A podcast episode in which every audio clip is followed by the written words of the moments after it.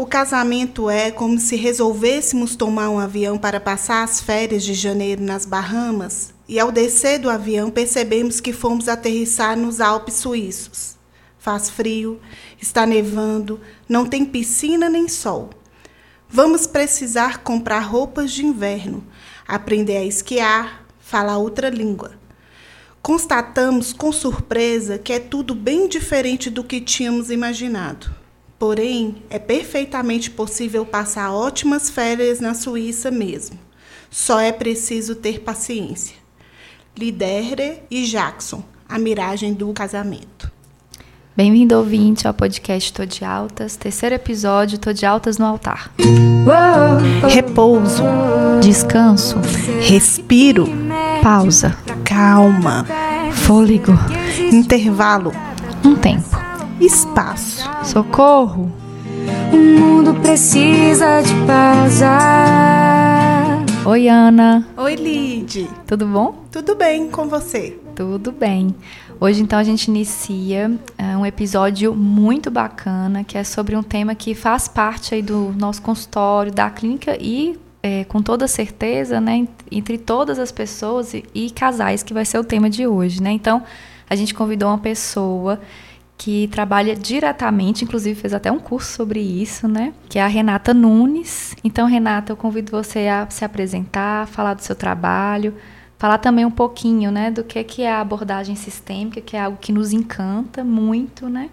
E a gente vê, né, o quanto que toca na nossa vida, né, que que tem sentido, não é mesmo, Ana? Isso mesmo. E assim, para o podcast de hoje, a gente utilizou um título assim, né? Bem gostosinho, que é Tô de Altas no Altar, que é para falar muito desse lugar do casamento e dos impactos que a pandemia trouxe nessa relação também. Então, estou extremamente entusiasmada e assim, acredito que vai ser um tema bem desafiador para a gente tratar aqui hoje. Oi, Lídia, oi, Ana. Oi, Renata. Olá, tudo bom, Renata? Estou muito feliz de estar aqui com vocês nesse Tô de Altas delicioso que a gente vai estar conversando hoje, né, sobre um tema pelo qual eu sou apaixonada. Eu sou Renata Nunes, sou psicóloga, sou terapeuta sistêmica e há 23 anos eu trabalho com casais no consultório. Eu sou apaixonada pelas relações familiares e enquanto terapeuta sistêmica, né, o nosso foco é nas relações familiares, nas nossas heranças transgeracionais. Então, sempre que a gente recebe um adulto, um adolescente no nosso consultório, a gente vai olhar para aquelas relações familiares, para aquilo que está interconectado. E trabalhar o casal é trabalhar a base dessa família. Então, nós vamos estar conversando aqui né, sobre essas questões, porque eu vejo o casamento como um grande desafio, mas, ao mesmo tempo, uma relação extremamente valiosa na nossa vida. Quando nós conseguimos ter sucesso nessa relação, nós alcançamos uma grande conquista na nossa vida. Verdade, né? E eu fico pensando que é a relação que favorece o nosso crescimento. É, a nossa terapeuta fala, né, Ana Jaqueline, né, que o, que o parceiro, parceira é o nosso espelho ao inverso, né? Então, a gente se vê muito na relação e cresce muito e é talvez na relação um processo de maior intimidade conosco, com o outro. Então, fico pensando que hoje vai ser um tema que promete bastante, né? De aprender bastante sobre isso e entendendo que isso teve muito impacto com a pandemia. Principalmente todo mundo lá junto com o filho, cachorro, papagaio, periquito, todo mundo, né? No mesmo ambiente. Com certeza isso teve impacto. A gente até trouxe alguns dados, né? De, de maior número de separação. Então, a gente entende que a pandemia fez com que a gente olhasse um pouco mais para esse casamento, coisas que estavam lá eminentes, né? E isso despontou nesse período. Então, eu convido você a falar um pouquinho. Eu fiquei pensando para a gente iniciar esse bloco, a gente começar a falar sobre comunicação. Eu sempre falo na clínica com os meus clientes que talvez seja um dos itens mais pertinentes no casamento, né? Que tem mais impacto, que talvez defina um sucesso ou não no casamento, seja a comunicação. Você também acredita nisso, Renata? Com certeza. Né? Mas antes de falar sobre a questão da comunicação, Lid, eu queria trazer um pouco da metáfora que eu gosto muito de usar com os meus clientes, casais no consultório. Porque é bastante comum, principalmente agora na pandemia, a gente perceber que os conflitos ficaram mais intensos, mais ressaltados, e os casais falarem assim: ah, agora não está muito bom, não, mas lá na frente, quando os filhos crescerem, a gente volta a olhar para isso. Então eu sempre falo para eles que o casamento é como se fosse uma violeta que a gente recebe toda florida, né, com as folhas verdinhas, mas se eu não cuidar diariamente, colocar um pouquinho de adubo, um pouquinho de água, um pouquinho de sol, um pouco de sombra, dificilmente nós vamos conseguir mantê-la florida ou fazer florescer novamente.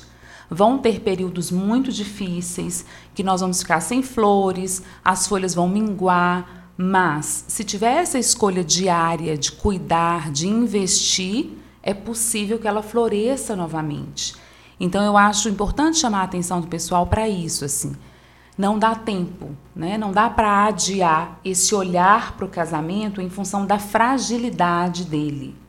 E como nós somos terapeutas sistêmicas, a gente vai sempre olhar para os modelos de casal que nós trazemos.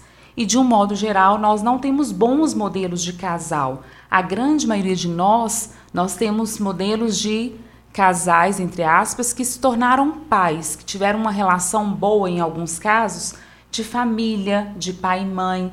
Então eu pergunto muito assim: o que vocês lembram dos pais de vocês fazendo enquanto casal?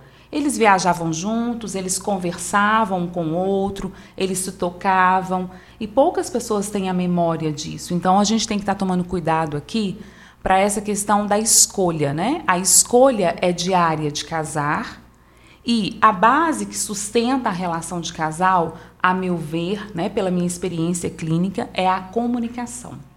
Inclusive, né, Renata, a comunicação é muito esse, é, esse lugar de balizar as expectativas. Porque como a gente já chega cheio de crenças dentro da, do casamento, eu brinco que a Disney nos estragou um pouco, né? Com essa questão de, de trazer esse ideal de casamento, do felizes para sempre, como se as relações afetivas elas ficassem sempre nesse lugar do bonito e do belo e do felizes, né? É, então, assim, a, a, comunicação ela traz esse lugar da gente ir balizando essas expectativas que a gente vai trazendo, inclusive das nossas relações familiares. Dessa questão do que o outro vai vir preencher meu, meus vazios e vai haver uma tampa para minha panela, né? É Como verdade, é que... Ana. Sim. Então vamos pensar na comunicação, né? Que na minha prática eu vejo que é o primeiro aspecto que eu costumo trabalhar com os casais, porque eu acredito que se a gente aprender a nos comunicarmos, a relação já começa a ficar mais saudável, mais funcional. Então, primeiro a gente precisa olhar para os nossos modelos. Nós não aprendemos a nos comunicar, a reconhecer as nossas emoções, os nossos sentimentos, a verbalizar. E a gente entra nesse casamento, como você disse, Ana, com muita expectativa. Então eu caso para que o outro me faça feliz. Né? Eu uso muito essa questão do sorvete, assim, como se fossem duas casquinhas de sorvete que se casam na expectativa de que o outro venha a ser o meu sorvete. E lá na frente é que eu descubro que a casquinha que eu casei estava vazia. E aí é uma grande frustração. Então, na verdade, o outro ele vai ser a minha cereja. Então tem um processo aí nesse, nesses primeiros anos de casados, né, que eu preciso dar conta de ser o meu próprio sorvete para que o outro seja minha cereja. Então, se a gente for pensar em comunicação, a primeira coisa que eu gosto de pontuar é a questão das expectativas.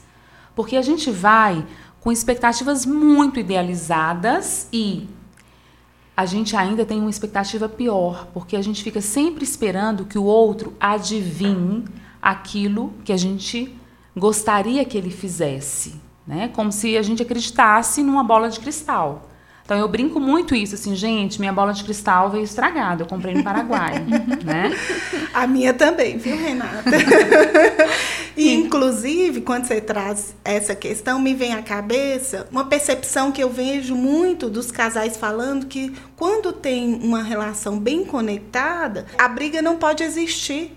E eu falo que sempre é bom uma boa briga, né? Porque é lá que a gente vai colocando como se fosse um processo de negociação do que é importante para mim e o que eu não vou abrir mão por causa dessa relação.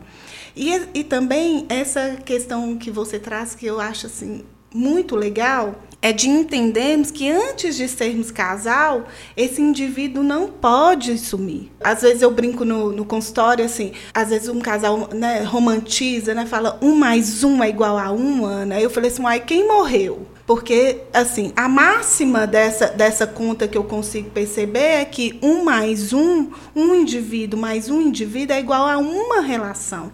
E não que um desapareça para que o outro para que o outro impere, né? Então essa troca. Então assim, quando você traz isso, me vem muito essa questão da, da individualidade antes da vinda do casal.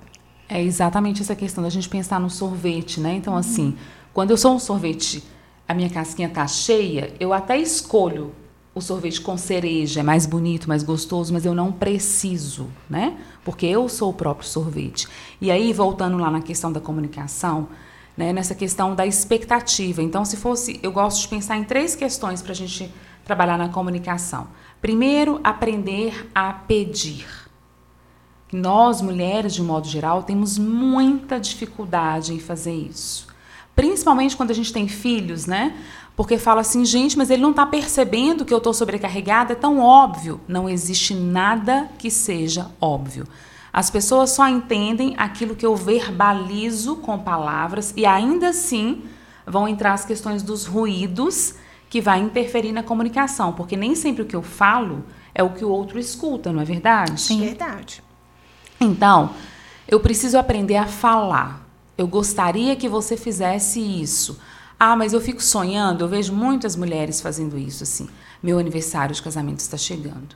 Eu já até comprei o presente, mas eu não vou falar nada. Eu vou esperar para ver se ele vai lembrar, se vai ter uma comemoração. E aí, às vezes, deixo para entregar o presente 10 horas da noite com aquela punição, assim, de não deu tempo de você fazer algo por mim e eu anotei aqui no meu caderninho de contas, né, para poder mandar para você depois. Então, a gente precisa verbalizar o que a gente espera, porque cada um vai dar o que pode vai trazer o que aprendeu. Às vezes, o não celebrar a data não tem a ver com essa relação, com o que sente por mim, mas com o que aprendeu.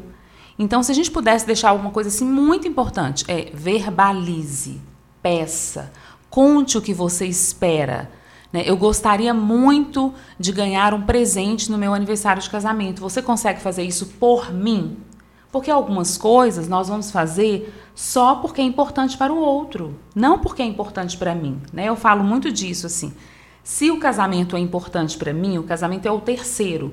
Quando eu cuido do casamento, eu estou cuidando de mim, não é da outra pessoa. Né? Então, essa questão de verbalizar expectativas é fundamental. Quando você fala da questão dos ruídos, eu fico pensando sobre muito dessa comunicação disfuncional, porque em um dado momento, né, a lógica que pode imperar na relação é de disputa, né, de quem está certo quem está errado. Então, o outro pode até trazer um movimento de, de sentimento, assim, eu esperava que você fizesse isso, porque você fazendo isso eu vou me sentir dessa forma, quando você não faz desse jeito eu fico desse, dessa maneira.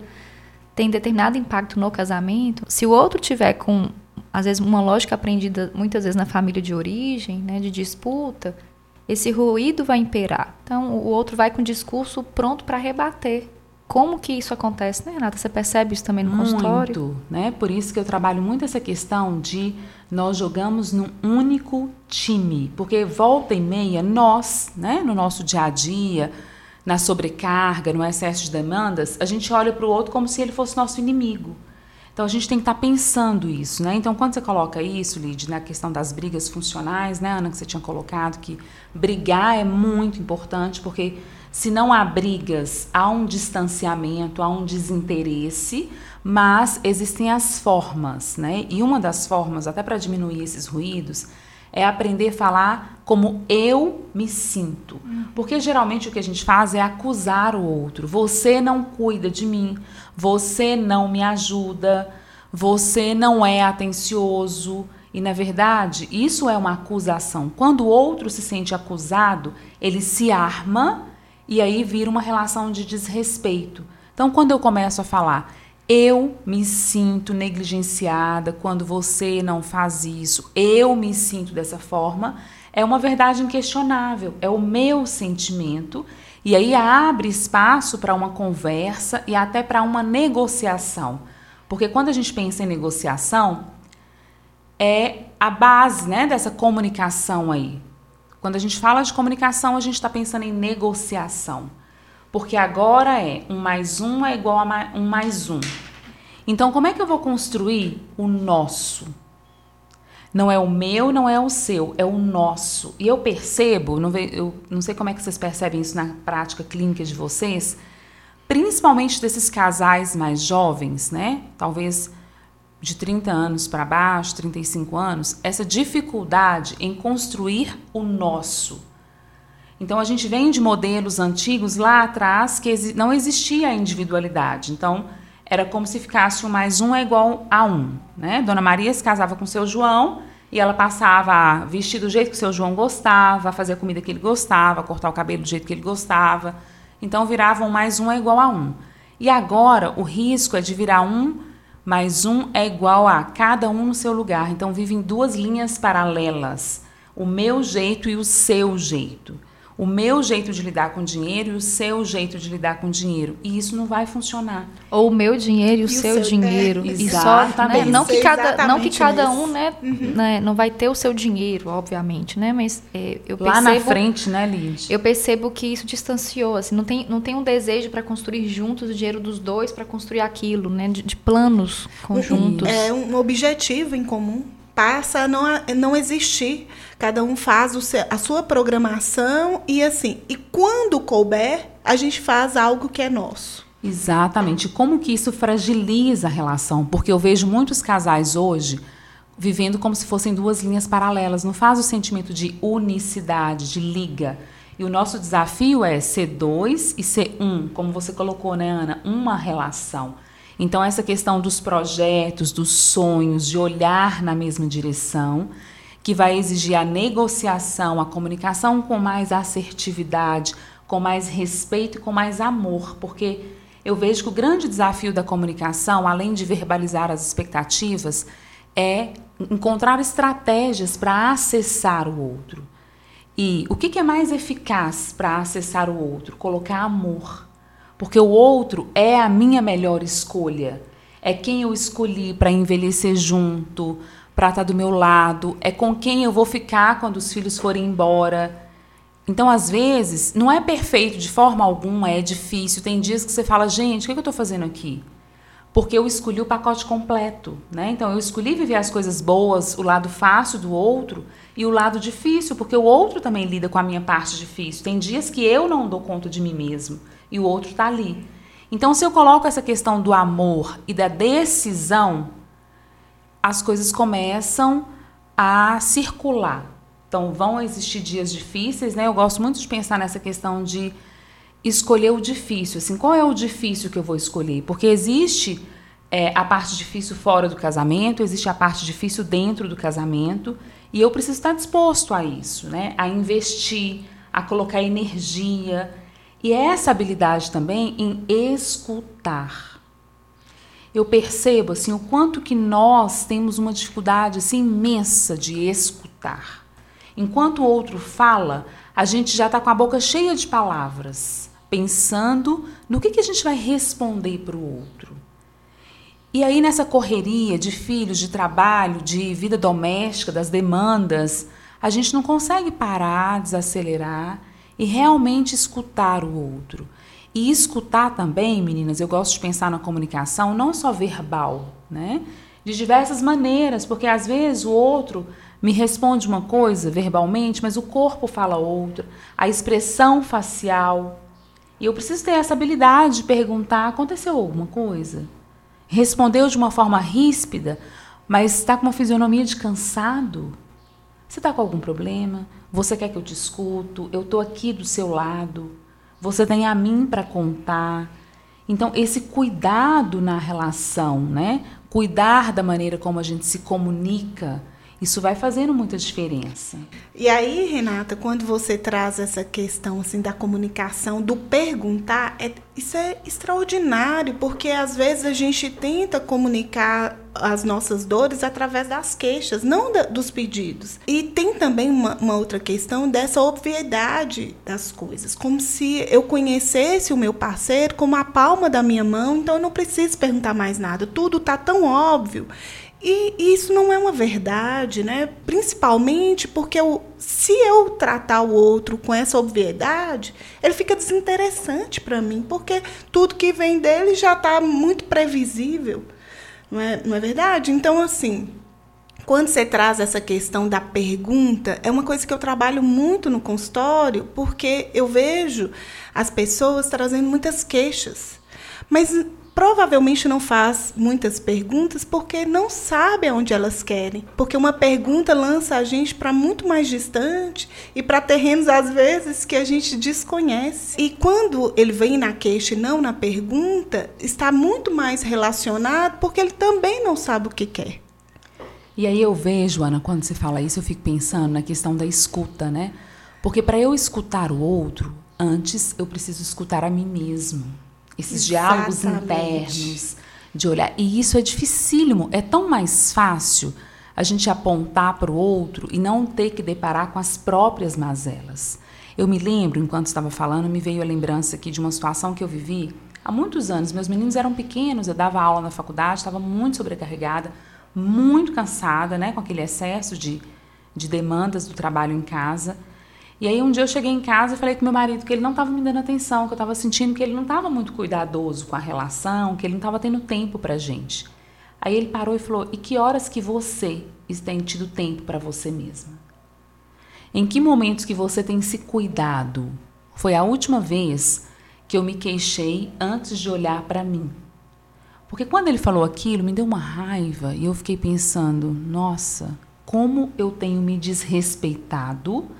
Como eu tenho me sobrecarregado e sido descuidadosa né, comigo e responsabilizado. Se ele tivesse entrado nessa engrenagem né, de responder, talvez a gente ia ter uma briga disfuncional naquele momento.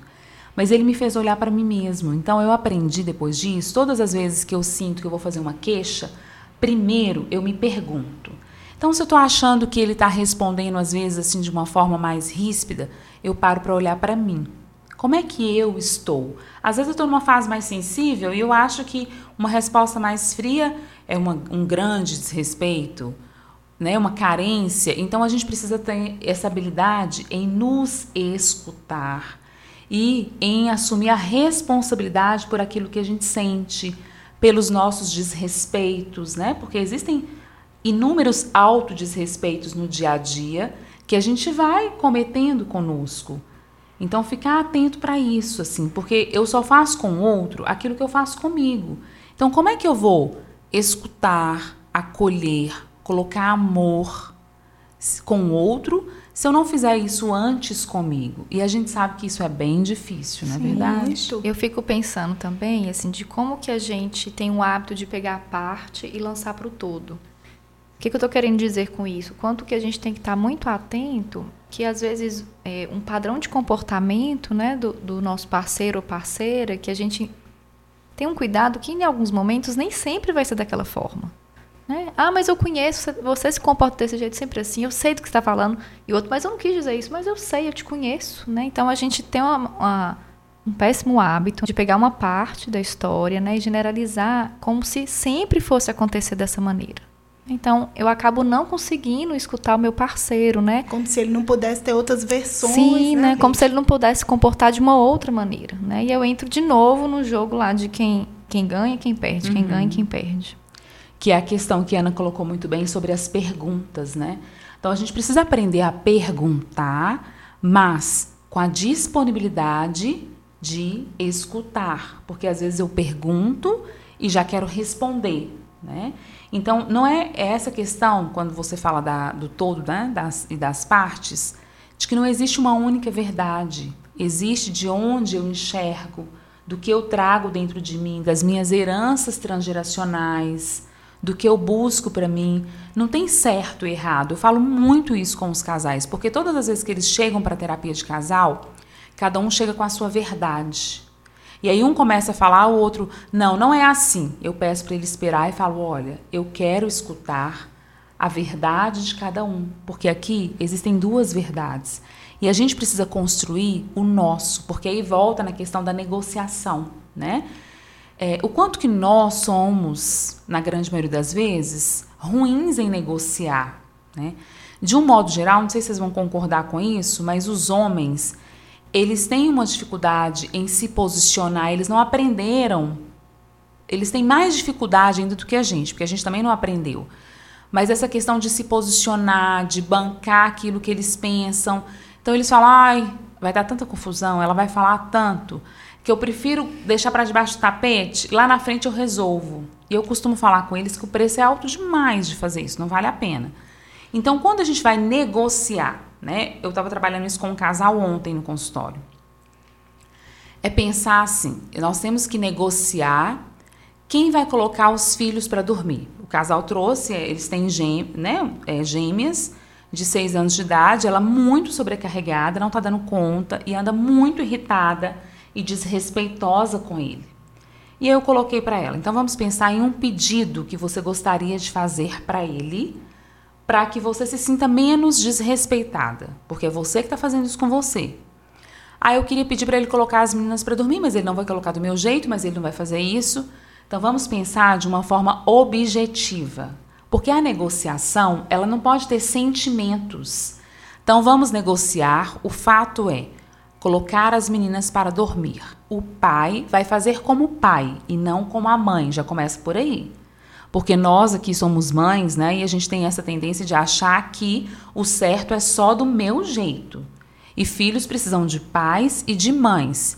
E aí nós somos negociando lá de uma forma bem objetiva, né? Ele falando como é que ele iria colocar as meninas para dormir, que ele não iria ficar com elas deitado na cama contando histórias, que ele ia fazer daquele jeito, tantas horas. Aí ela interfere e fala: "Mas assim elas vão chorar". É para o pai assumir isso. Saia de cena. O objetivo é que elas durmam, né? Exatamente. E, e o objetivo principal, Lid, é que ela tenha um tempo para ela mesma, que ela saia desse lugar de se queixar e manda a conta para ele. Mas olha como é que a gente vai construindo artifícios para que seja do nosso jeito e a gente manda a conta para o outro. E aí eu fui trabalhando com ele que ele precisava se posicionar. Então a gente precisa aprender a acordar e sustentar aquele acordo. Porque ele fala assim: ah, mas ela não deixa eu fazer, e aí ele se acomoda. Mas aí ele vai pagar a conta depois, porque quando a gente fica sobrecarregada, a gente manda a conta. Então, trabalhar muito essa questão dos casais estarem pensando aquilo que me incomoda. O que está difícil na nossa rotina, e a gente vai pensar depois na pandemia, o que, que ficou né, muito pesado agora? Então, a gente vai listar esses pontos e vamos negociar de maneira objetiva. Não tem sentimento. Porque você promete, não fala, porque você não faz, porque você não me não faz isso, não olha, não cuida, não gosta, não tem sentimentos. Porque se eu coloco é, sentimentos na negociação, ela não sai do lugar. E eu gosto muito de pensar assim, deixar a coisa bem explícita. A gente acorda e coloca no papel. Está escrito. Porque senão fica assim, mas você não me disse isso. Não, mas você não me falou aquilo. Não, mas não foi desse jeito. E aí a gente deixa bem claro. Está escrito o nosso acordo. Eu costumo brincar que é quando eu morava numa república, né, na, época da faculdade. A gente tinha várias negociações de como é que a gente ia fazer a manutenção da casa. Tinha um quadro na porta da geladeira, quem ia fazer o quê, e cada um cuidava de si. Porque senão a mulher começa a lembrar o, o marido de que ele precisa fazer aquilo e ele fica no lugar de filho. Então nós acordamos, somos dois adultos, cada, cada um vai assumir a responsabilidade por aquela negociação que é construir o nosso. E aí eu vejo, por que é tão difícil construir o nosso? Porque eu vou perder. Não vai ser do meu jeito e nem do jeito dele. E a gente não quer perder, a gente não foi educado para perder, a gente só quer ganhar. Verdade. E aí a gente percebe que quando a gente constrói o nosso, nós dois perdemos e o casal ganha. Então a gente precisa pensar muito disso, assim, quais são as nossas ambições na vida, né? Eu costumo falar para meus clientes, às vezes vem algum cliente com um casamento bem descuidado e fala: Renata, mas eu não tenho tempo. Eu estou numa fase de produzir muito, eu sou muito ambiciosa. Esses dias eu escutei isso e coloquei para ela: olha, eu também sou muito ambiciosa. Então, eu tenho uma ambição enorme para ter um casamento saudável, funcional, né, para que os meus filhos sejam adultos seguros. Então eu preciso fazer as minhas escolhas. O que, que eu vou priorizar? Qual é a minha ambição com esse casamento aqui? Então, para que ele dê certo, eu preciso perder alguma coisa. Não dá para ter tudo, Porque né? toda escolha é assim, né, Renata? Não existe Exatamente. escolha sem perdas, né? Então, para a gente fazer uma escolha pelo casamento, a gente vai perder muitas questões individuais, mas inclusive observando o que, que se quer perder nessa individual e o que, que não pode perder, para não, não acabar com essa questão que é do indivíduo, né? De, de estar inteiro, vivo dentro dessa relação. Aí, Ana, eu fico pensando em duas coisas que a gente tem que pensar nessa questão de perder. Eu não posso me anular completamente, porque eu preciso estar viva, né? Porque o que seduz é amor próprio. Então eu preciso estar tendo aquilo que me faz sentir viva quando essa mãe falava, estou muito sobrecarregada, não tenho tempo para mim. Isso não tá legal, precisa ter um tempo, porque você precisa continuar seduzindo o outro e a gente seduz é com amor próprio. Mas eu preciso também estar atenta de que não vai ser do meu jeito. Então, nós mulheres, às vezes temos uma necessidade de falar demais, de detalhar muito. E às vezes eu vou ter que abrir mão um pouco disso. Às vezes a gente aqui brinca, né, eu e Lid, que como que é gostoso esse sair de cena, porque nem sempre a nossa forma de ver as coisas, de conduzir as coisas, é, faz sentido por muito tempo também. Tem hora que quando a gente sai de cena e permite que o nosso parceiro introduz o jeito dele de conduzir a, a rotina da casa, o cuidado dos filhos, traz uma leveza para a gente também, que é mostrar uma outra versão que eu nunca tinha pensado. Nossa, dava para fazer desse jeito. Nossa, dessa forma ficou tão mais leve para mim também. É uma linha tão tênue, né? Assim, eu ontem eu estava conversando disso com o Guilherme, que envolve também casamento e diálogo, porque óbvio que eu tenho uma forma de educar a Alice, a gente compartilha o que, que a gente quer, eh, como quer, queremos educar, mas ele também tem lá a forma dele, né? E meu marido conversa muito, para quem conhece, né? Advogado, então ele, ele acha que ele tem que entupir a Alice de vocabulário. Ele tá lendo um livro que dura dois minutos, demorou dez, porque ele sabe quer dizer isso, Alice? Quer dizer isso, quer dizer aquilo. Eu falei, Jesus amado. Aí minha filha ficou assim, olhando, né? Ai, papai, vamos brincar de outra coisa. e aí eu fui falar, Guilherme, lê, lê normal, assim, corrido. Ele, é o meu jeito. E eu ve, aí eu vi, né, que ele foi para uma outra lógica, né? Que era o jeito dele, que eu tinha que respeitar. Então eu respirei profundo, né? Voltei falei assim, meu bem, olha... Se a gente explica tudo, ela pode perder curiosidade. Você acha que isso faz sentido que eu estou pensando, né? É um pouco de ressignificar, né? Porque eu estou trazendo também um, uma outra versão, senão ele ia ficar nessa, né? De que é o jeito dele também, pronto, acabou. Então, tem a forma dele, tem minha forma, mas também tem uma forma de, de educar, né? A gente quer priorizar que a Alice tenha muita curiosidade, que ela pergunte, que desperte pro, pro lúdico, né? Para as pequenas coisas. Então, olha, eu acho que a gente não está indo para esse caminho se eu ficar lendo o vocabulário inteiro, pegando um dicionário e lendo para aí, ela. Aí vocês vão alinhando. Isso, porque vai, tra negociando, é, né? vai trazendo o jeitinho de Guilherme e o jeitinho de Isso. Lidiane de cuidar de Alice. O que eu acho bacana, assim, né? E é um aprendizado, né? Mas é o que Renata trouxe sobre colocar o casamento como uma terceira pessoa, né? Porque aí a gente sai do. Não sei se melhor seria a palavra sintoma, assim, mas a gente. é, a gente sai da disputa, quem está certo, quem está errado, para o casamento. E aí eu estou trazendo aqui para a educação, né? Por exemplo, da Alice aqui. Então eu falo assim, olha, será que isso está condizente com como a gente quer educar a Alice? É só para a gente pensar, não quer dizer que eu estou certa ou estou errada, né? Mas é só como a gente quer conduzir. É, então, levar para a terceira pessoa, né? É como se distanciasse e aproximasse ao mesmo tempo. Você tem essa noção também, Renata? É, duas coisas bem legais aí com essa sua fala, Liz, de pensar assim. Vocês levaram para negociação, né? Vamos encontrar um jeito nosso, mesmo respeitando o jeito do pai, o jeito da mãe. E uma coisa que eu achei fantástica, a maneira como você colocou, como pergunta. Será que se a gente fizer isso, e se a gente pensar dessa maneira, né? Tem um livro que chama Amor e Respeito, eu acho fantástico. O autor fala de que a necessidade básica da mulher é de se sentir amada E a necessidade básica do homem é de se sentir respeitado.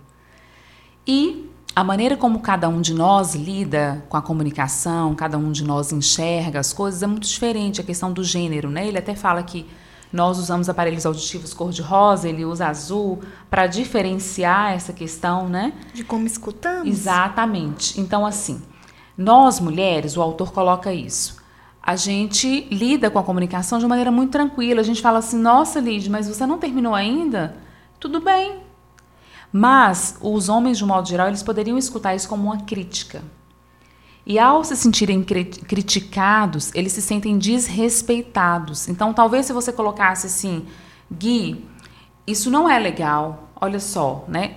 Uma forma mais imperativa, ele poderia se sentir desrespeitado, e aí a tendência é ele se, ar se armar e deixar de ser amoroso. E continuar na lógica assim, é o meu jeito, você não Exatamente. respeita, né? E aí, então, quando a gente vai com essa sabedoria, né? Eu gosto muito dessa questão da sabedoria feminina, assim, de ir pelas beiradas, de pedir.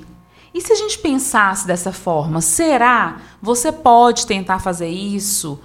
A coisa fica flui, porque é aquele sentimento de que nós somos um casal, né? Eu com você, não é eu contra você.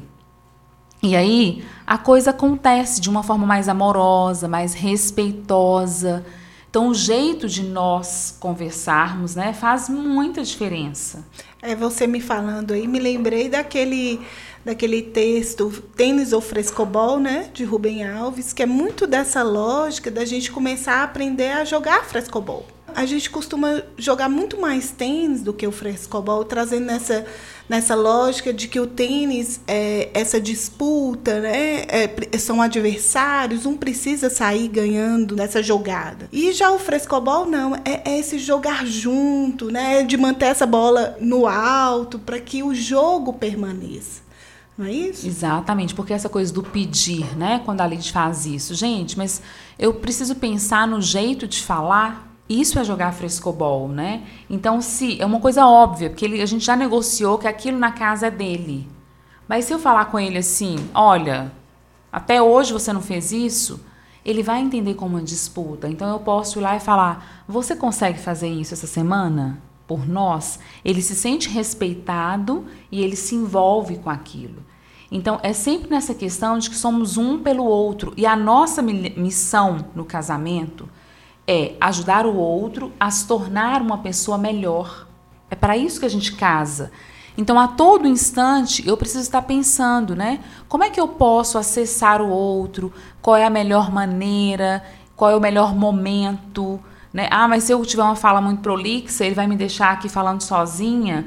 Então, como é que eu posso tratar de uma questão, é, às vezes, mais objetiva em um momento ou outro?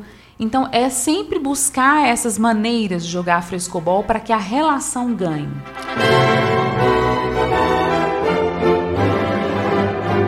Pensando para o próximo bloco, Renata, a gente tinha até pensado em temas tóxicos, né? E eu fico pensando que, que esse foi talvez pontos bem elencados, né? Trabalhados, surgidos, né? Enfim, na pandemia. Né? Acho que todos os temas tóxicos vieram à tona na pandemia. Que estavam ali, né? Bem. A espreita, né? É, preparando para entrar, mas é, naquilo, né? De que a gente não quer assumir aquilo, quer deixar para depois, né? E a conta de fato talvez tenha chegado aí na pandemia.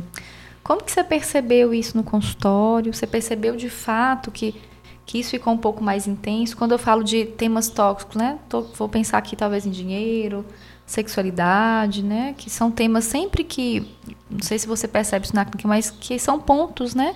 Que os casais trazem, assim, de como que o outro gasta o dinheiro, como que, ou que quer que o outro trabalhe mais ou trabalhe menos, né? Também entra um pouco nisso, ou da forma da, sexo, da própria sexualidade, né? Como que é, o casal também lida com a sexualidade. Isso foi algo que veio à tona, até porque a gente trouxe um dado, né, Ana, sobre uhum. separações, por exemplo, é, que houve um aumento né, na porcentagem de separações aí com o início da pandemia. É. E aí, Lid, trazendo um dado, inclusive da China, que é o, o primeiro epicentro né, da, da, do Covid, é, é, um dado trazido por uma advogada é, do direito de família e divórcios. Né?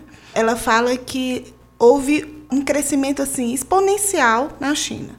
Aí ela vai trazer esses dados para o Brasil. E aí ela fala que houve um aumento de 177% de procura de escritórios especializados em direito De da família. família e, e divórcios, né? comparado com o mesmo período do ano, né? em 2019. E aí ela fala também que até as procuras no Google houve um aumento no Brasil de 82% de pesquisas com o tema como dar conta da entrada do divórcio. E no mês de abril também houve um aumento escandaloso de 9.900% nas pesquisas no termo divórcio online. E aí ainda, né, peguei outro dado que foi do CNB de Minas Gerais, que mostrou que 646 casais mineiros se divorciaram em junho de 2020, o que representa um aumento de 19,4%. Então, assim, é, é algo assustador, né, se a gente for pensar. Você acredita que esses temas que eu trouxe, Renata, de fato são tóxicos? Olha só, eu gosto de pensar na questão da pandemia assim. Não surgiram novos problemas, né? Então, qual foi a minha experiência? Eu achei interessante quando você falou do aumento de divórcio é, no mês de abril, né? Se a gente for pensar que a gente começou a pandemia aqui em, mar em março, o que, que eu vivenciei no consultório esse ano? Uma demanda muito maior, né, de terapia de casal, e eu vejo isso com bons olhos, que são os casais, então não são casais que foram direto para o divórcio, mas que foram buscar ajuda. Então eu precisei estender a agenda inúmeras vezes, porque eram situações que não, não dava para esperar lá dois, três meses, né, para ficar na lista de espera. Mas são pessoas que buscaram. E eu me lembro que no finalzinho de março, que chegaram muito esses casais, e alguns já com a decisão de separar. E eu sempre falo isso para os casais: a gente não tem que estar no casamento a qualquer preço, mas a gente precisa esgotar as possibilidades, né? Que eu costumo falar que o divórcio ele precisa ser construído, assim como a gente constrói a ideia de casar. Então eu planejo casar, eu planejo daqui um ano casar. Eu também preciso planejar divorciar. Como é que vai ser a questão das filhas, dos filhos, da casa, do dinheiro, né? Do dia a dia. Então eu pedi para que esses casais esperassem. Quando eles chegam ao consultório, muitos, né, não foram poucos, que eles esperassem um pouco para que as coisas fossem sendo ajustadas e que se daí três, quatro meses estivesse muito difícil, que a gente conversaria sobre isso. E uma porcentagem muito pequena que se divorciou, né? Mas o que, que eu percebo com isso tudo?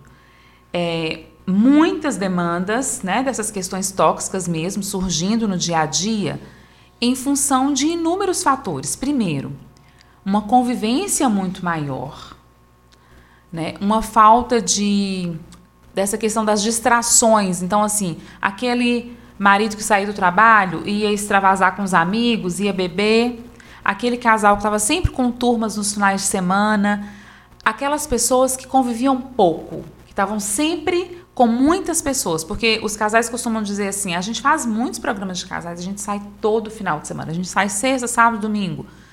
Só vocês dois? Não, com os nossos amigos. Isso não é conviver, isso não é tempo de casal, né? Porque quando a gente sai com os nossos amigos é muito legal, mas nós não estamos juntos, nós não nos vemos, nós não nos enfrentamos. E a pandemia, ela tirou essas distrações das pessoas. Então eles tiveram que se encontrar nas sextas, aos finais de semana, no dia a dia. E então, dentro de casa. E né? dentro de Porque casa. Porque ninguém vai discutir questões de casal no restaurante, não é mesmo, Renata? Exatamente. Então, assim, e aí o fato de estar todo mundo dentro de casa potencializou um distanciamento que já existia, é, um não envolvimento que já existia antes, essa questão do, da dedicação do casal, da falta de investimento, da indisponibilidade de realmente escutar o outro. Então tudo ficou muito escancarado. Eu vejo muito que a pandemia, ela colocou tudo no ventilador. E além disso, vários outros fatores de estresse, né? Porque essa questão de não sair, muitos tiveram uma questão financeira e que ficou bastante comprometida. As aulas online dos filhos virou um fator de estresse muito grande. Muitos ficaram sem as funcionárias que ajudavam em casa nos primeiros meses da pandemia. Então as famílias precisaram se reinventar. Agora, é, contradizendo esses dados, né, a minha experiência do consultório, na grande maioria delas, assim, é que a maior parte dos casais, eles cresceram muito. E eles tiveram um avanço na questão de ser casal, de ser companheiro, de o pai assumir a lida com os filhos. Eu tenho muitos clientes homens que falam, Renata, pela primeira vez eu estou conhecendo meus filhos. Então eu consigo entrar na sala de aula dele, eu consigo saber o que, que ele faz, porque eles estão em home office e eles conseguem fazer isso. Então teve um ganho muito grande aí também. E aí eu fico pensando, né? Que a gente vai ter fatores estressores ao longo da vida, né? É, os nossos pais envelhecendo, eles vão ter algumas questões de saúde, às vezes a gente vai ter que receber algum deles para morar com a gente um tempo. Nós vamos envelhecer, os nossos filhos vão sair de casa. Então, se a gente não se fortalecer para lidar com esses fatores de estresse, o nosso casamento fica em risco, né? Então a pandemia veio para mostrar assim, olha, nós não temos controle de absolutamente nada a gente precisa se curvar diante da vida e, e receber o que ela nos traz e ser criativos, né? Porque se a gente trabalha com essa questão de que nós somos um time, um pelo outro, tá muito difícil para mim, tá muito difícil para você, mas nós vamos conseguir. Porque eu acho que a pandemia, uma outra coisa que eu me lembrei aqui agora, que ficou muito diferente, foi a questão das fronteiras. Então, aquelas, aqueles casais, aquelas famílias nucleares que contavam muito com as famílias de origem, aquelas famílias estão sempre assim, todo domingo está na casa da mãe, na casa da sogra. De repente, eles se viram com as fronteiras bem delimitadas. Eles descobriram que agora somos nós. Eu tenho você e você tem a mim. Isso é muito exigente, mas isso é fantástico, porque na verdade a minha família é a família que eu construí. Porque se eu conto muito com essa rede de apoio, isso pode fragilizar a minha relação de casal, pode fragilizar a minha família. Então, escolher contar com a rede de apoio, com os avós, é muito importante, mas a partir do momento que eu monto uma estrutura que eu preciso dessa rede de apoio, a minha relação fica fragilizada. E a pandemia colocou isso em xeque também. Colocou em xeque a questão financeira, né? Precisamos viver com menos porque houveram cortes. Como é que a gente vai fazer isso? Precisamos lidar com as demandas dos filhos dentro de casa. Como é que nós, e aí entra o tempo todo o nós. Porque lá no dia a dia de muitas demandas, de muito estresse, eu decido, depois eu te conto. Uhum. Eu vou resolver, não dá tempo. É. E agora não, né? A gente tem tempo, só tá a gente, a gente nem sai. E aí a coisa ficou muito escancarada, né? Ô, Renata, outra coisa que me veio aqui à cabeça, assim, que é, quando a gente conta com essa rede de apoio, a gente tem esse tempo também de olhar para o casal. Como é que você observou assim é, é, a intimidade, o namoro dentro de uma casa com tanta gente, né? Porque assim, vamos pensar, filhos dentro de casa e se houve essa vinda dos pais idosos para dentro de casa também, como é que fica essa relação de intimidade, do namoro do casal? O que, que eu percebo, Ana? Quando o casal ele já tem aquela coisa, aquela conexão, eles conseguem ser criativos, né? Então, assim, a gente organiza a rotina do horário de dormir dos filhos, para que a gente coloque para dormir e a gente crie um momento. Então, os casais precisaram ser mais criativos. Porque eu escuto muitos casais falando assim, mas eu não tenho ninguém para deixar. Mas isso não é motivo para não ficar junto. Né? A questão é ser criativo. Então, é, organizar a rotina. Então, assim, vamos dar uma cansada nesses meninos hoje, vão correr, é no apartamento, mas a gente vai ligar um programa ali de televisão e a gente vai fazer é, muito exercício aqui, né? Agachamento, vamos inventar coisas para cansá-los, para que eles possam dormir mais cedo. E aí, mesmo que eu estiver muito cansada, eu vou me arrumar, eu vou vestir uma roupa bonita, eu vou me maquiar e a gente vai arrumar a mesa, vamos colocar uma música e vamos colocar para o filho ainda, se ele já consegue, 4, 5 anos, já dá para entender. Papai e mamãe agora vai namorar e você não pode participar desse momento. Ah, mas os pais em casa, da mesma forma. Vocês são muito bem-vindos aqui, mas eu e o meu esposo, nós precisamos de um tempo. Vocês podem não ir a cozinha nesse dia, nesse momento. Então a gente precisa ser criativo, porque isso vai acontecer em muitos momentos da nossa vida, né? Então às vezes assim, mas a gente não consegue sair à noite, mas tem uma funcionária que está lá durante o dia. Então a gente nem sai, não precisa sair, mas assim, olha, você toma conta do almoço dos meninos, que a gente vai ficar um tempo ali no quarto, enquanto você fica uma hora aqui com eles. Então, é usar essa criatividade. Quando a gente está conectado, a gente sempre vai inventar uma estratégia, uma saída para que a gente consiga se olhar, para que a gente consiga se admirar e olhar o homem e a mulher. Eu acho que esse é o grande desafio. A pandemia colocou isso muito mais à tona, assim, porque a gente corre o risco de relacionar muito como pai e mãe. Então, é esse desafio diário, assim. Deixa eu olhar o homem e a mulher. Como ele está bonito, como ela está arrumada, um beijo, um abraço, um carinho, essa conexão, essa troca de olhares. E dentro de casa, que seja num apartamento. Eu acompanhei muitos casais usando essa criatividade e encontrando saídas para isso, Ana. É encontrar possibilidades, né? Assim, um adendo quando eu coloco sobre esses temas, né, é, dito tóxicos, é muito em relação a provavelmente o que já não estava sendo investido. A sexualidade, ela é extremamente importante para o casal esse momento, né? Mas se isso já não já não estava sendo investido, isso ganha um grau maior. Se o dinheiro já era um, um dificultador, que está na pandemia que teve muitas perdas, né? Então, isso pode virar tóxico nesse sentido. Mas se a gente já tem uma, uma conexão, né, de entender, de, de parceria, a linha tênue aí já não existe tanto, porque fica muito mais como algo de crescimento do que algo que vai prejudicar o casamento. Exatamente. Então a gente tem que estar sempre pensando nisso, assim, né? Os fatores de estresse eles vão vir. Nesse momento é a pandemia. Lá na frente vão ser outros. E se a gente está fortalecido enquanto casal e a gente sente que a gente tem um ao outro para contar, a gente vai conseguir encontrar saídas.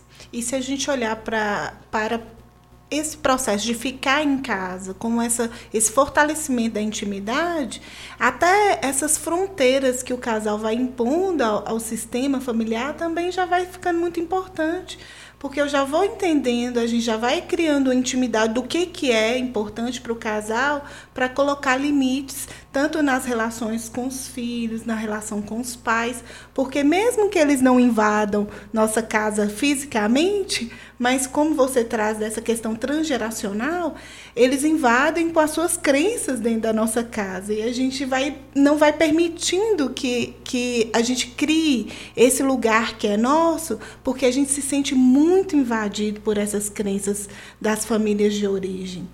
E aí, quando vai fortalecendo essa intimidade de ficar junto, de se conectar, a gente vai criando também esses limites importantes para o casamento. É, e aí eu vejo, Ana, assim, por que, que às vezes os casais demoram a fazer isso, assim, de eles assumirem de fato? Porque tem um preço. Então é muito bom quando eu tenho outro para contar, né? quando eu posso fazer as minhas próprias escolhas, quando a gente é um time muito fortalecido, mas tem um preço muito alto. Então é encontrar essa questão de flexibilizar, assim, que tanto que eu vou usar essa rede de apoio, ter uma fronteira semi-aberta. Eu escolho em quais momentos e com qual frequência nós vamos conviver com as nossas famílias de origem, Exatamente. vamos dar acesso a outras pessoas aqui na nossa relação, até a convivência com amigos, porque se fica demais, né? A gente se prejudica, a gente se distancia, a gente enfraquece. Então tem um preço, eu preciso assumir mais as questões da casa, dos filhos, a gente se enfrenta mais, mas tem um crescimento. Crescer dói. Eu não consigo pensar numa possibilidade de a gente crescer sem dor, sem assumir, sem se responsabilizar. É o preço de ser adulto, não é verdade? Sim, verdade. verdade. É tão particular o meu encontro quando é com você. Para quem ficou até o final, dicas, né, para o casal, para terapeutas também que trabalham com casal e filmes. A gente estava brincando, né, Ana, aqui na, no primeiro episódio, dava dando para todo mundo maratonar. Você conseguiu, Ana? Ah, um pouco só, né? Porque eu sou tarefeira, né? Então, é, consegui fazer um pouco, mas assim, curtir vários filmes que a gente colocou lá no Flores do Céu, algumas dicas que são interessantes, que me vêm até a cabeça agora para dar dicas aqui também, né? Ah, então fala um filme aí, Ana, que a gente já indicou lá no nosso Instagram. Olha, por exemplo, Gênio Indomável, por mais que não fale exatamente de casais, mas ele fala da construção de uma intimidade que eu achei ele super bacana para a gente dar a dica aqui hoje. Então aí eu lembrei também de outros que a gente colocou lá, separados pelo casamento, que traz muito essa lógica que você trouxe hoje, né, das disputas dentro do casamento. Ruth e Alex, né, que foi um filmezinho assim é muito doce porque traz essa relação afetiva do casal na vida adulta e eles se tornando idosos, né, sem filhos, né? Então mostra uma conexão bem interessante do casal. Brooklyn, né, que é uma delícia de filme. É, tem aquela história de um casamento, apesar de ser complexo, mas ele traz muito essa lógica de quando não faz mais sentido, mesmo quando há amor, de um casamento se manter. E também, Lid, pensei naquele livro, O Casamento, de Nicholas Sparks. Ah, que é lindo, né? Um romance fantástico e mostra a saída dos filhos, né? Então, unir o vazio do casal e como que esse casamento, né, e o casal precisou investir nesse casamento. Então é um romance lindo, né? Uhum. Para quem está tirando férias, né, Renata? Ai, é. ótima ideia. e assim, pra, para os, os terapeutas de família, né, um que a gente até estudou juntas, que é a escolha do cônjuge de Ara Camarata, que é ótimo, né? Traz algumas ideias para a gente já ir trabalhando também vamos trabalhar da próxima, né? Já estou fazendo spoiler do nosso próximo trabalho, né? Que é Brigas no Casal e na, na Família e no Casal, de Solange Rossé. Tem um livro que eu gosto muito de indicar para os clientes, que é Os Sete Níveis da Intimidade. Não, uma delícia. Que é lindo, é. super fácil de ler. Renata até falou um pouco disso, sobre o quanto eu tenho investido no meu parceiro para que ele seja uma pessoa melhor, né? E esse é o sétimo nível de intimidade, né, Renata? O quanto que eu contribuo para as necessidades legítimas do outro. Então, é fantástico esse livro, né? Acho que todo mundo precisaria ler. As cinco linguagens do amor também, né, Lid? Uhum. Acho que ah, quando a gente descobre a linguagem do outro, fica mais, talvez não mais fácil, mas nos direciona a, a comunicarmos melhor com o nosso parceiro. Acessá-lo, né, Acessá melhor. claro. Eu gosto também que vocês não colocaram aí, né, de indicar assim, tanto para psicólogos, terapeutas sistêmicos, quanto para qualquer pessoa, todos os livros da Solange Rossetti. Eu acho que vale muito a pena, são livros acessíveis, fáceis é. de comprar, né, no site. O Casal Nosso de Cada Dia, eu acho que vale a pena todas as pessoas lerem. O que você colocou, Brigas Funcionais na Família e no Casal, temas de casal. Então, todos os livros dela, quem tiver interesse, né, são livros para leigos, mas muito bons para profissionais também. Eu acho que é uma leitura extremamente valiosa, tudo que ela escreve com muita clareza, muito fácil entendimento. E um outro filme que vocês não colocaram aí que eu gosto, eu assisti há pouco tempo, foi Teste de Paternidade. Eu até coloquei ele lá no meu Instagram. É um filme leve, mas trabalha muito essa questão da comunicação, né? O quanto que eles se casaram sem deixar muito claro as expectativas, os sonhos, os projetos de vida. E eles se dão conta, dentro do casamento, que existe valor inegociável ali que é diferente. Então a gente precisa estar muito atento a isso, aos nossos valores inegociáveis, né? Que tanto que eu estou disposto, a, existem questões que eu não vou negociar, e se não dá para negociar, não dá para ficar junto. Então é um filme também uma delícia mas é para a gente estar tá pensando na comunicação. E tá tudo certo. É, eu fico. Às vezes o parceiro quer mudar um ao outro, né? Muito na expectativa de continuar juntos, né? Mas às vezes aquela pessoa quer caminhar num outro sentido e outro quer caminhar em outro. E tá tudo bem cada um seguir, né? A direção. É, isso é um respeito, né? Entender que o outro quer de uma forma e que aquilo é inegociável e também o, a parceira ou parceiro quer de uma forma e é inegociável. Então, talvez naquele momento não seja melhor estar juntos. Uhum, é doído, né? É, mas eu fico pensando quanto que vai ser sofrido, né? Que sofrimento é isso, né? Não passa nunca, né? Sofrido continuar onde é, os dois não olham, talvez, para o mesmo caminho. Exatamente, porque a gente não precisa estar casada a qualquer preço, né? Porque às vezes a manutenção do casamento adoece a família, adoece os filhos, nos adoece. Então eu preciso ter essa clareza. Eu até fiz uma live sobre isso no meu canal, que a gente precisa olhar na mesma direção, né? É aquele exercício que a gente pode até pensar aqui para os casais que ainda não se casaram, que antes de casar, de formalizar eu preciso ter essa clareza, assim. Quais são os valores inegociáveis do outro? Conversar, de novo, a comunicação. O que cada um espera? Como é que cada um quer envelhecer? Cada um sonha. Você quer ter filhos? Eu não quero ter. Como é que vai ser isso? E esse filme Teste de Paternidade vai trazer um pouco dessa questão de questões que eles nunca conversaram antes. E Sim. é bastante comum os casais uhum. fazerem isso. Tem que fazer um bom contrato, né, Renata? Antes de casar, um bom contrato pré-nupcial. E um contrato claro, né, Ana? Sim. Dito, verbalizado. A gente precisa aprender a conversar. Verdade. Lid, como a gente imaginou, foi uma delícia essa conversa. Renata, muito obrigada por ter aceitado nosso convite, ter trazido esse novo olhar sobre o casamento, sobre essa proposta é, dos impactos da pandemia dentro do casamento, olhar para uma versão que a gente talvez não olhe tanto, olhando para a pandemia somente com um lado negativo, mas agora a gente viu que ela trouxe um tanto de, de reflexão e de possibilidades para o casamento. Muito obrigada, foi fantástico, Lid. Obrigada pela parceria, amiga. Ah, sempre, né? Casadinha, né, Ana? Não é? Bem casadinha. É, Renata, obrigada, né? A gente é sua fã desde sempre, né? Verdade. Então, desde sempre, quando a gente entrou na né, psicologia, né? né? Sim. É, principalmente na sistêmica, né? Como que ela faz sentido todos os dias, né? A gente faz terapia junto com o cliente todas as vezes, né? Então a gente vive em terapia, em processo terapêutico, e eu sou encantada pela área que a gente escolheu. Eu acho que ela faz muito sentido, ela é libertadora, né? Então, é só um presente, né? Assim, agradecer o presente, porque foi você que nos apresentou né, essa abordagem. Então, foi um presente na, na vida nossa, né? Enquanto pessoa, enquanto terapeuta. E obrigada pela disponibilidade do tempo, né? Que eu sei que você está muito corrida e está de férias. E a gente conseguiu te pegar, né? Tiramos ela no laço. É. eu agradeço, foi uma delícia essa conversa aqui. Eu já sabia que seria assim, né? Tenho um carinho enorme por vocês duas. E é um orgulho enorme, assim, de pensar, poxa, vocês começaram a sistêmica comigo, né, na faculdade, e hoje nós somos colegas que estudamos juntas, né, temos essa troca aí de clientes, de indicar, tem uma grande confiança no trabalho de vocês, todas as pessoas sabem disso muita admiração e desejo tudo de bom para vocês e para esse projeto lindo aqui. Muito sucesso. Ah, obrigada, gratidão, obrigada.